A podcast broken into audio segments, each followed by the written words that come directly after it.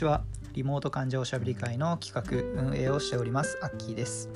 聞く患者会ラジオ第6回目の今回はツイッターで知り合いましたラジオ屋さんに治療の体験談をお話ししていただきます。ラジオ屋さんはラジオ番組のディレクターをされていたということでちょっと緊張しますがいろいろお話を聞きつつ勉強もさせていただこうと思います。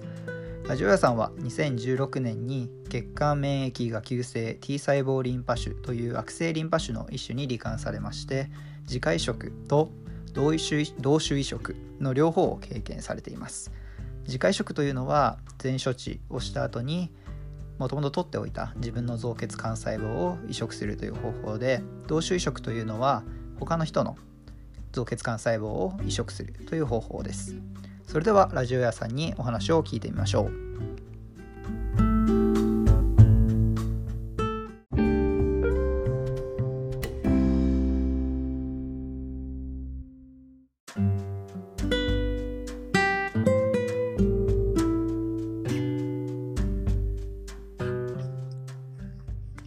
聞く患者会ラジオ第6回の今回は2016年に悪性リンパ腫に罹患されましたラジオ屋さんにお話をお伺いします。ラジオ屋さんよろしくお願いします。こんにちは、ラジオ屋です。よろしくお願いいたします。ラジオ屋さんはお名前からも分かるようにラジオのお仕事をされているということで、この聞く患者会ラジオシリーズ何か至らない点などございましたらご指導ごめんなさい。いやいやいやいやとんでもないです。いつも楽しく聞かせてもらってます。ありがとうございます。すごく話もお上手なので逆に僕の方が緊張してるぐらいです。いえいえいええー、それではあの最初に自己紹介をお願いしてもよろしいですか？はい。えーと、私、今あの51歳で、えーと、音楽業界でほんの少しだけ仕事をして、その後24歳からラジオ番組の制作をずっとしてきています。えー、そして、まあ、2016年の6月から、えー、悪性リンパ腫 AITL になりまして、えー、そこからまあ病気と復帰を繰り返しながら、えー、2018年の秋からは、ちょっと慢性 GVHD が悪化して自宅療養中ということで、それまではラジオの現場でバリバリとディレクターとかプロデューサーとか、まあ、実際には雑用も含めてあらゆることをやってたんですけれども、今はちょっと休業中で、細々とラジオに関わる仕事をポチポチとしながら、えー、続けているという状態です。あそうなんですね。はい、えっと、そうすると、まずあの病気が分かったきっかけっていうのを教えていただいてもよろしいですか、はい、えっと、2015年の11月ぐらいに、最初、はい、両膝の下ぐらいからあの指先にかけてすごい湿疹ができて痒くなったんですよ。はい、で、なんで痒くなったのか全然分からずに、こう皮膚科とかに行っても塗り薬もらって、あの塗っても効かないしっていう状態がずっと続いてて、これは何だろうなと思ったまま年を越して、はい、でそれぐらいから咳き込むことが結構多くなってでなお咳が出るようになって、で、もうのど飴舐めながらずっと仕事してるっていう状況で、で、気がつくと、こう、左右の首のところにしこりができているなと。で、もうのど飴は本当にもう毎日エンドレスで、1日、あの、いわゆるこう、コンビニで売ってるやつを2本とか、ああ、結構。100円でで10個売るのを2本いくぐらいの感じでもう舐め続けてっていうふうに言って仕事してたんですけれども、はい、だんだんやっぱりその仕事の現場で咳き込んでも仕事にならなくなってくる状態がちょっと強くなってきたんで、地元の耳鼻科のクリニックに行ったんです。で、それまでその皮膚科に最初にその行った時にも血液検査とかしてもらったんですけど、何も異常が分かんなくて。そこの時は分からなかった。分かんなかったです。で、耳鼻科に行った時も、それ咳止めの薬をもらって効くん、それを飲むと収まるんだけれども、1週間経っても結局、その薬を止めるとまた咳が出るってって、それはおかしいと。これおかしいからちょっとちゃんと調べてもらった方がいいよっていうふうに言われて、紹介状を書いてもらって大学病院に、えー、行きました。それが2016年の5月ですね。じゃあ結構長い間、その咳とかの症状が出たんですね。すね。はい、そのままなんとなく、別に自分もそんなに扁桃腺が腫れてるって耳鼻科で言われてもそんなに大事とも思わなかったし。そうですね。ちょっと熱風邪こじらせたのかなっていうふうに思っちゃいますよね、はい、でとりあえず大学病院に行った方がいいって急に言われてまあちょっと緊張してで一刻も早く行った方がいいって言われたんでああそれはちょっと怖いですもんね、ええ、はい、すぐに電話をして予約を取って紹介状を持って行ってただまあそこから結局しばらくひと月近く検査ばかりでそうだったんですね、え痛み止めとの咳止めとの薬もらってはその鼻からいろいろ突っ込んで検査したり、うん。やって、しこりの部分を切って検査したりとかっていろいろ繰り返して、で、6月に入ってから、えー悪性リンパ腫っていうふうに診断を受けました。あそこで、えっと、やっと病名が確定した。そうですね。で、6月の、そこから検査入院して、さらにその悪性リンパ腫の種類を調べて、生検、はいあの、きを切ったりとかいろいろやって、はいええそれで、えっ、と、多分か確定したのは6月の中旬だったと思います。あーじゃあ結構そのどういう状況なのかわからないっていう期間が長く続いたっていうことそうですね。で、その時に、あの、お医者さんの先生に、あの、5年生存率は65%だけど、これは過去15年間の蓄積だから、もっと数字はいいし、あなたは若いからって、まあ、その時もう48ですけれども、若いから大丈夫ですよ。あの、治る可能性高いですよって言われて、え割と気持ちはは楽になってたんですよ、その時には。はい。で、なんとかなるなと思って、で、まあ、結局、えっ、と、検査入院した後に、えっ、と、6月の中旬から会社も休んで、はい。で、チョップ療法を4コースぐらいやって、その後に、あの、自家移植治療をしました。はい。その時に、えっと、あまあ、1回目の移植を、まあ、自家移植でされたっていうことですね。えっと、その、まあ、ちょっと、最初、症状が出てから診断まで多分長かったと思うんですけど、ええ。その間のその心境みたいなのっていうのは、どういう感じでしたか、本当にリアリティが全然なかったです、最初は。だからどううん何がされるがままに検査をみたいな、そういう感じですかね。で、結局、ネットで調べても、あとそれから、それからネットで調べると、寝汗がリンパ腫の症状だっていうのが書いてあって、はい。こう言われりゃ寝汗がすごいな、最近みたいな、いろんなこう、そういう不安要素はあって、はい。ドキドキとはしてくるんですけれども、はい、ただ、あの、結果が出るまでは待つしかないから、そうですよね。ええだから不安になりながら、ただまあ待つかとはいいう状態がずっと続いてましたね。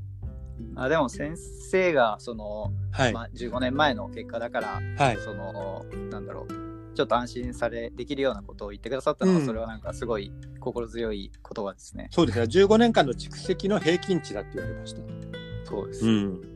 で、えっと、その診断についた時にもう自家移植するっていうのは、まあ、方向性としては決まっていた。そうですね。抗がん剤やって自家移植しましょうって、それはすぐに言われました。割と。あそうはい。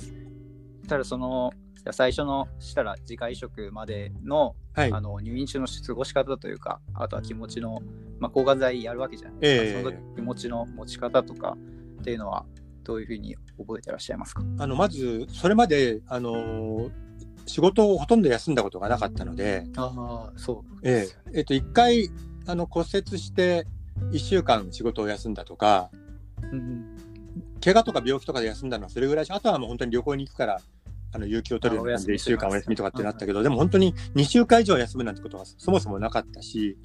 で、病気で休むこともなかったので、まだその仕事から自分が離れるっていう不安がものすごく大きかったことが覚えてます。うんあ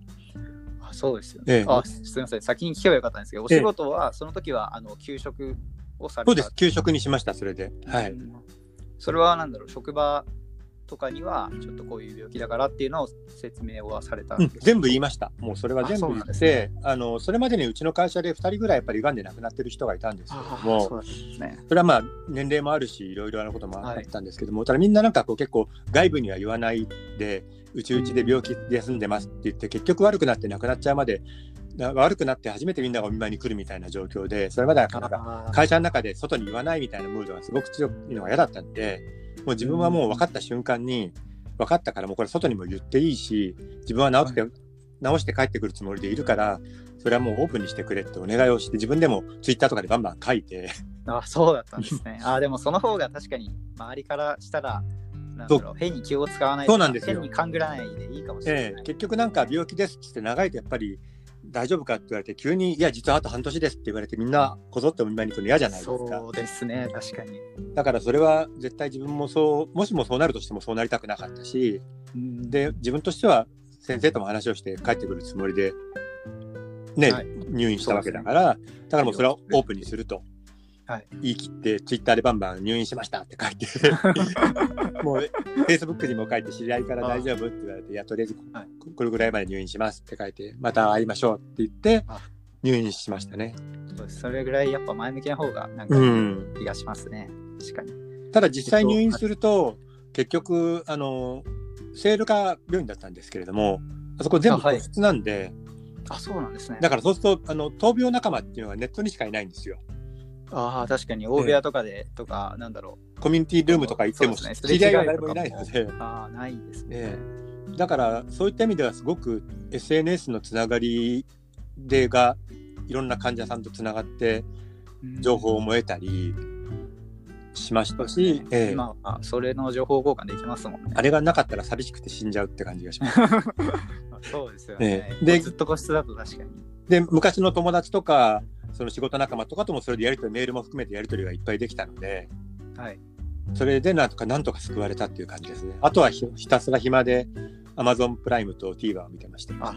僕も Amazon プライム見てました。ひたすらそうですね。えーそしたら次回移植はい。をされた時のことと、まあそういう次回移植定着するまではいに関してちょっと教えていただいてもいいですか？どれぐらい定着までかかりました、えっとね、静着、自家移植は本当に抗がん剤も全然辛くなくて、あ、そうなんですね。ちょっと吐き気ありますって言うと吐き気止めで見れますって言って、すぐ、あ、大丈夫だってなって、それで食欲もあったし、おすごいですね。ええ、それで、あの、とにかくうがいしなさいってすごいしつこく言われたんで、あそれは確かに言われますね。あの、口うがいを本当にしつこく、うがい手洗いを本当にしつこくやっていたらば、口内炎にならなかったんで、食事はずっと普通食でいけたんですよ。あ、それはすごいですね。で、これは、で、結構それで自分の中では、あの、だから、あの、抗がん剤ってなんだ楽勝じゃんと、ちょっと気分悪くなったりはするし、まあ髪の毛はがっつり抜けましたけども、それは結構メンタル的に男でもショック受けるんだなとか思いながらも、そうですね。でも、まあ、まあでもこれまた生えてくるんでしょとか思いながら、割と楽観的に全部をこう受け止めて、あ、いけるいけると、今のいい角すごいじゃんみたいな感じで、割とその次回移植はクリアしちゃったんですよ。あ、そうだったんですね。で、10月に退院して、もう11月から体力も戻ってきて仕事に戻りますって戻ったんですね、その時には。早いですね。ええ。で、一月ぐらいしか結局自宅療養しないで戻ったんですけれども、はい。その翌月、翌年の、まあ、い1月、2月ぐらいからやっぱりまた首にしこりをちょっと感じるようにあなあ、ってね。で、3月がちょうど、2月ぐらいからちょっとこれ、やっぱりまた腫れてきてるよねっていうムードの時に、ちょうど3月が次の定期検診でペット CT 取るのがあったんで、いうんや、ぶっちゃけ不安ですって言いながらそこを受けて、で、そしたらやっぱり再発ですって言われて、あそこで分かったんですね。で、その時に初めて、あ、これやばいと思ったんですよ。うん1回目楽勝できちゃったけど、これ実はやばい病気だったんだと。そうですね。移植して、まあちょっといけるかなと思った時に、治ったってなると、言われたのにダメって言われたのがすごいショックで、あそこは確かにそうですよね。で、その時に先生にはもうその数字は聞かなかったんですけれども、はいたまたまネットで調べてたら同じそのアクセリンパ種の種類で、あ、そうなんです2、ね。3年、な2 3、3 4年から少し前のデータで、あの、5年生存率は再発すると20%から50%って書いてあって、うおー下がったと思って、その時に。え ーそうですね。その数字が具体的に出ちゃうとちょっとダメージがありますよね。で、20さ、この間は65でここで楽勝できたけど、この20から50ってこれ、やばくねと思って、で、あの時初めてやばいと思いました。で、治療もきつくなる、なりますよって先生にも言われて、あ、言われたんですね。ええ同じ治療はもう通用しないから、よりあ強いそうですよね薬にしなくちゃいけないし、次は同種移植をやるから、辛いよって言われて、あ、そうかと思って、それは結構そこで、そこでなんか初めて、こう、自分がやばいと思って心を決めたっていうのが、なんかありましたね。そこがちょっと一番ちょっと大きな、うんちょっと心理的には大きなところだったとっていう。一番心折れた時です。うんえまあ再発される方はやっぱりそうそこが一番っていうふうに言われる方多いですよね。えみたいですね。それをまあなんだろうそこを受けてじゃあ治え。え療に臨むって時も結構なんだろう心のパワーがいると思うんですけど、はい。そこに関してはどういうふうにまあ向き合うというか、ええ。まああのはい。結局それでもねネットでいくら調べてもあの目の前の先生とか看護師さんの方がはるかに信頼できることはよくわかるので、うんそうですね。逆に自分で調べた疑問とかは全部聞いてで本当にあの面倒を見てもらってあの逆にもうこの人たちの言うことを聞いてるしかないしそれが一番いいんだって思うようになったんですよ。うんで、あの、これも俺いろんな人にも言ってるんですけれども、あの、レストランとかに行ってこう、態度が横柄なお客さんって店員からいいサービスされないじゃないですか。あ、そうですね。お水持ってこいって怒鳴ってる人に誰もいいサービスなんかしようと思わないと同じように、はい。病院に入院してる時もいい患者になることが多分一番いい治療を受けられるんじゃないかなと思って、うんで、自分も、辛い時は辛いってもちろん言うし、はい。あの、ね、それをお願い事があったらお願い事はするんだけども、基本的には明るく、あの、ちゃんと向き合って、たくさん会話をしようっていうふうに心がけたんですよ。こう模範あ、模範集じゃないけど、模範患者みたいなも模のを範患者。イメージして自分の中で。ああ、でもそれは大切な心がけかもしれないすね、うんでそれはだから人と人の、うん、あれですもんね、関係ですもんね。そうですね。それが逆に心の支えになって、いい患者を演じるってことが心の支えになったっていうのはあると思います。ああ、なるほど。そう、まあそういうちょっとメンタル、メンタリティで、まあ、ええ、いいの同種移植に臨んだ、臨まれたそうですね。ね。同種移植は、えっと、ドナーさんはえっと経験ですか、それとも、はい。たまたま兄がハンガッチで HLA があったので、あ、半勝ちであったんえですね、え、だからまあ一番逆に言うと、その金銭的にもスケジュール的にも負担なく、そうです、スケジュールを合わせやすい。ええ、兄も快くもう一発で応じてくれたので、あ、で、あの骨髄じゃなくて、本当に点滴で増血幹細胞を取るっていうやつだったので、あ、まあ、小血幹細胞を一緒に。どちらも負担はそんなに少なく、あの、同種移植自体は終わりました。あただその時はやっぱり抗がん剤が結構強かったので、一回根絶やしにするじゃないですか。そうですね。で、その時は結構高熱が40度が2日間ぐらい続いて、その時吐き気も出て、食欲もなくなってっていうのが数日間あって、うんでもそれが終わってからはちょっとまあ収まって、で、直後の急性 GVHD もそんなには辛くなかったですね。味覚変化もあったり、あとそれから多少あったり、あとそれから湿疹が出たりとか、あとまあ、えっ、と、また GVHD でなんか脱毛と多毛っていうのは、なんかその免疫抑制剤の、ああ、ありますね。えー副作用で多毛があって、脱毛と多毛が同時にあって、耳の中に産毛とかがすごい生えてイヤホンが入らなくなったりとか、あ、そういうところの体毛なんですね。皮膚がベタベタになったりとか、そういうまあ細かな苦労はいっぱいありましたけれども、まあでも、あの、急性 GVHD に関しては命の危険を感じることは何一つなくって、あそれは良かったです。ええそれは何よりだったなと思い、で、まあ、最終的に8週間入院したので、あ、移植後。はい移。植、移移植を決めて、そうですね。だだから結構体力が激しく落ちて、そうですよね。ええでもそれでも、えっ、と、7月に退院して、8週間入院して、7月に退院して、はで、えっ、と、まあ、通院しながら自宅療養して、また10月から仕事に復帰したんですよ。ああ、じゃあ3ヶ月、え退院して3ヶ月ぐらいそうですね。はい。で、あ、復職されたんですね。ただあ、その時、はいえ。あ、すみません、どうぞどうぞ。あでその時は週に1回、えー、とち治療で通院とかがあるから、まあ、その時間帯は休むよっていうふうにしながらもともと自分でスケジュールを組むことが多いような職場なのであ、そうなんですね。やりくりはだから自分のその仕事のスケジュールと病院の通院のスケジュールさえ合わせれば休みたい時はまあその半分休んだりとか、まあ、病院だと1日仕事になっちゃうことも多いから、もうこの日は仕事しないとかっていうのは逆にそこは会社に理解してもらって働いてやってました。あじゃあ結構自分で調節できる。感じでやられてたんですね。ただまあでも前よりそれでも体力はが。そうそうそう、体力がやっぱり前より落ちたなと思ったんで、少し仕事やっぱり少しペースを落としながら、うんやってましたね。でその時、まあ、そうですね、退院後の生活としては、まあ、なんだろう、まあ、ちょっとずつ様子を見ながら、はい。とまあ、復職していったって感じえなんですね。え、ただそれも、えっ、と、それちょうど1年ぐらい経っはい。て、えっ、と、翌年の夏、2018年の夏ぐらいからはい、あの、だんだん今度はドライアイの症状が出てきて、うん。で、その通院しながら同じ病院の眼科にも通って、ドライアイの処方をいろいろ目薬とか、はい。あの、やって、こう、処方してたんですけど、どんどんどんどんこの視力が下がってきて、あ視力まで、ええ。最初はドライアイがきついだけだったのが、視力が下がってきて、それでなおかつ鼻と口の粘膜がカチカチになって、ああ、そっちにまで来るんええですね。だから顔の割と目と鼻と口が全部粘膜がダメになった感じになっちゃったんですよ。あで、9月になった時にはもうおかゆしか食べられない状態。あ口の中がええちょっと乾燥というか、そうです、そうですと。かも出なくてって粘膜がなくなっちゃったから何を食べても張り付いちゃうから、あおかゆ状のものとか、液状のもの、プリン、ゼリーぐらいしか食べられなくなって、うん。で、その鼻の中もカチカチに固まっちゃって、息ができなくなって、ですで、その時に肺炎を同時に起こしたんで、さすがにそれはこれやばいっつって、またそこで一月ぐらい入院したんですよ。はい。で、入院して、結局、まあ、その肺炎は、うんひどい肺炎じゃなかったんで、抗生剤とかで治しながら、で、ずっと流動食で、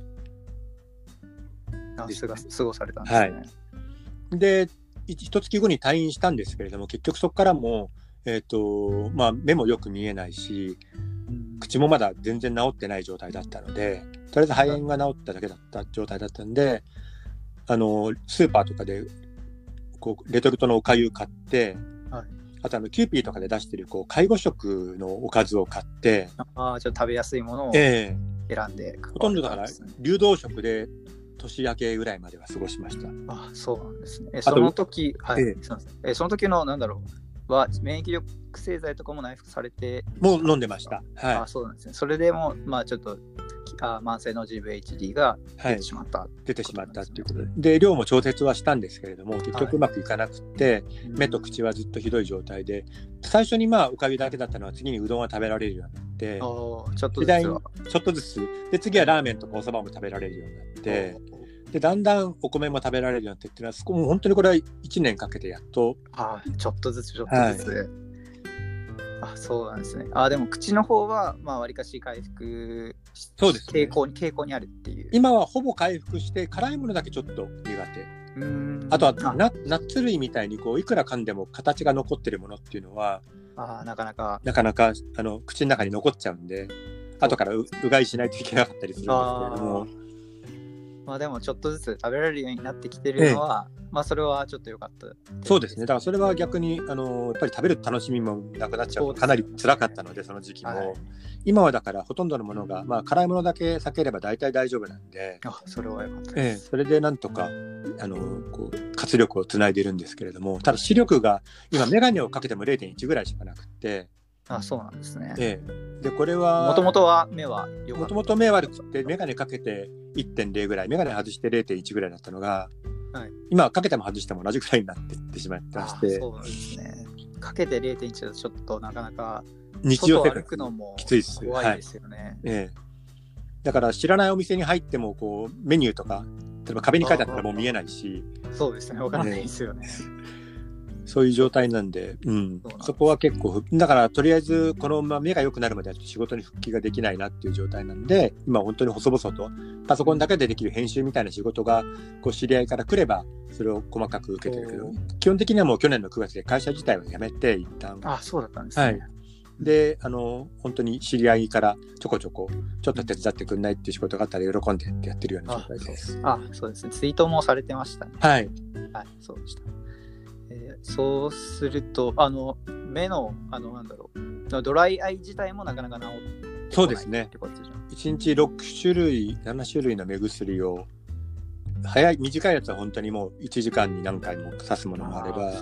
1日6回とか1日4回とか、目薬によって違うんで、覚えるのはね。最初大変だったんですけども、ちょっと難しいですね。何種類もあると。しかもなんかその目薬の間隔は5分空けなきゃいけないとかってあ、そう言って、いろいろルールがあってルールが厳しい。厳しいんで、もうそれをだからこう、あの、飲む薬のこう分ける、小分けのあれがあるじゃないですか。はい、あります、あの、プラケースみたいな。ああいうところにだからもう、これはここまでが終わったって毎回そこに置いあて、チェックして、チェックしながらわかるように。分かるようにって。最近やっと数えなくても覚えられるようになりましたけど そうなんですね。今もだからその目薬さしながらやってます。あ、本当ですか。はいやぜひ、ちょっとあの、全然感覚が空いていいので、目薬させてくはい。大丈夫。逆にね、あの、耳と喋りは目目薬しながらでも大丈夫なんで。あそうですね、うん確かに。その、慢性、あ、すみません。ごめんどうぞどうぞ。どうですか？慢性 GVHD の、はいなんだろう、出るきっかけみたいなのってあるんでしょうか？僕の場合は全然きっかけがなくて、突然ドライアイが始まって、だんだんそれが悪くなって、よく見えないぞってなってきて、っていうとこですね。あじゃあ、まあ、突然、まあ、出てきてしましまったっていうことだったんですね。だから1年経ってから出てくるっていう例は、そうですよね。珍しくはないそうです、でも。あ、そうなんですか。ええ、あ割多くはとまあ急に、えー多くは半年ぐらいから出るっていうのはあるんですまあけれども、ますよ。ええでも1年後でも全然珍しいことじゃなくって、で、やっぱり人によってどこがあるかなんか全くわからないからっていうのと、あとやっぱり目は戻るのが遅いって言われました。ああ、確かにそれは聞きますね。唾液とかはちょっと治りやすいとは。。はいい。はい。ああ、そうなんですね。そうすると、まあ、今はちょっと、まあ、自宅でできるような仕事をされてらっしゃる。そうですねしてらっしゃるという。で、あとはコアゴアと外出して、まあ一応で、あの、障害者手帳ももらえるので、今、メガネかあけてるそうなんですね1位からと、うんあの、都営バスとか、はいあの、都営地下鉄は乗り放題なんで、ああ、そうなんですね。ねちょっと、ちょっと逆にその知ってるところは行動範囲を広げて、うん、まあ、でいろいろ。はい、で、歩かないとやっぱり体力もものすごく落ちるし、ね。ええ。うん座るときにこうお尻の骨が、お尻の筋肉がなく、頭肉がなくて骨が当たって痛くなったりとか、ああ、わかります、それは。みんな経験してますよね、これね。はい、なんか硬い椅子だとちょっと、あ、痛い。ずっと座ってられないってなりますよね。骨が痛いみたいになっちゃうから、そうですね。それも結構こうい、どんどん自分で実感するんで、なるべく歩こうとか思ってそう。ですただまあこの冬場なんかはすごい空気乾燥してるともうドライがきつくって歩けないんあで、確かにそっちも、そうです。そっちのバランスがありますね。だからゴーグル、ゴーグルとかして歩くわけにはいかないしだからせめて屋内っつってこう地下街があるところを探したりとかあそういうちょっと湿度のありありそうなところを。ぐらいですね。あうんそうなんですね。ありがとうございます。いえいえいえ。ええそしたら、えっとまあ、最後に、まあ、まとめといいますか、まあ、ちょっと、まあ、この経験を感じして通して感じたこととか何かありましたら、あの皆さんにシェアしていただけますでしょうか？はい、あのさっきもちょっとそのいい、ね、患者を演じるっていうことで、はいい、い医療を受けられるっていうのをすごい実感したって話をしたんですけれども、はい例えばあのよくこう入院してる時に痛いって思った時に、我慢するじゃないですかなんかそう、ちょっと最初我慢しちゃいますよね。なんかなぜか最初我慢するじゃないですか。であれ痛い時にすぐにナースコールをした方がいいんですよね。そう。結ちょっと、ちゃんと報告してくれた方が、医療関係者の方々は対応しやすいですもんね。でどうせ痛み止めをもらっても30分ぐらい効かないのでそうですよね。でそうすると30分後にさらに痛くなってから効くともう薬も効きにくくなっちゃうし。うんだからそういう、なんかそういうこととかってすごく、あの、言ってくれればいいのにって看護師さんにも言われるし、そうですよね。だからやっぱりコミュニケーションって本当に大事だなと思って、で、痛いんですととりあえず言っとけば、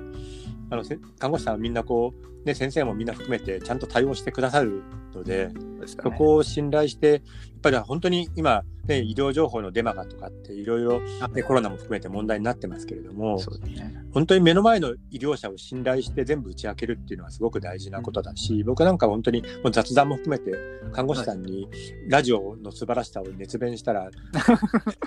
ラジオを聞くようになった看護師さんが随分増えて、ラジコで聞けるとかっていう話をすると、産休で休んだ看護師さんが次に入院した時に産休から復帰してて、はい。いやもう子育て上は忙しいからテレビなんか見てらんなくてずっとラジコつけてますなんて言われて。確かに、そうです。子供見ながらでも耳からええ。入ってますねラジオは。そんなこともあって、あの、とにかく看護師さんとコミュニケーション、うん。雑談も含めていっぱい取るっていうのはすごく大事だなと思って、うん。年齢もね、世代も違うとなかなか共通の話題ってないようにも感じるけど、そんなこともなくって、はい。あの、いろいろとにかくそうやって先生とあの話をするっていうのは、本当に、あの、看護師さんとも大事だなと思って、それはもう、あの、多分今病気でね、悩んでる人は、目の前の医者をとにかく信用して信頼関係を作るっていうことをすすると、絶対向こうは答えてくれると思うんで、うんそこをやっぱりあの皆さんにぜひあの頑張ってる人たちには僕もまだまだ頑張ってる途中なんで あの向き合ってほしいなと思いますね。ありがとうございます。そういう、やっぱ人と、人とのまあコミュニケーションというか、うん、そこからまあやっぱり、あの信頼は生まれるものですもんね。そう思います。はい。いやー、ラジオ屋さんありがとうございました。とんでもないです。こちらこそありがとうございました。えっと、このように、えっと、患者、えっと、旧患者会ラジオで体験談をお話ししてくださる方を随時募集しておりますので、えーもし興味のある方は、僕の Twitter のダイレクトメッセージや、ホームページのお問い合わせフォームでも構いませんので、連絡いただけると、えー嬉しいです。えっと、また次、えっと、4月の18日の土曜日の2時からリモート患者おしゃべり会を行いますので、こちらも興味のある方は、Twitter のダイレクトメッセージか、ホームページの問い合わせフォームからご連絡ください。それでは最後まで聞いてくださってありがとうございました。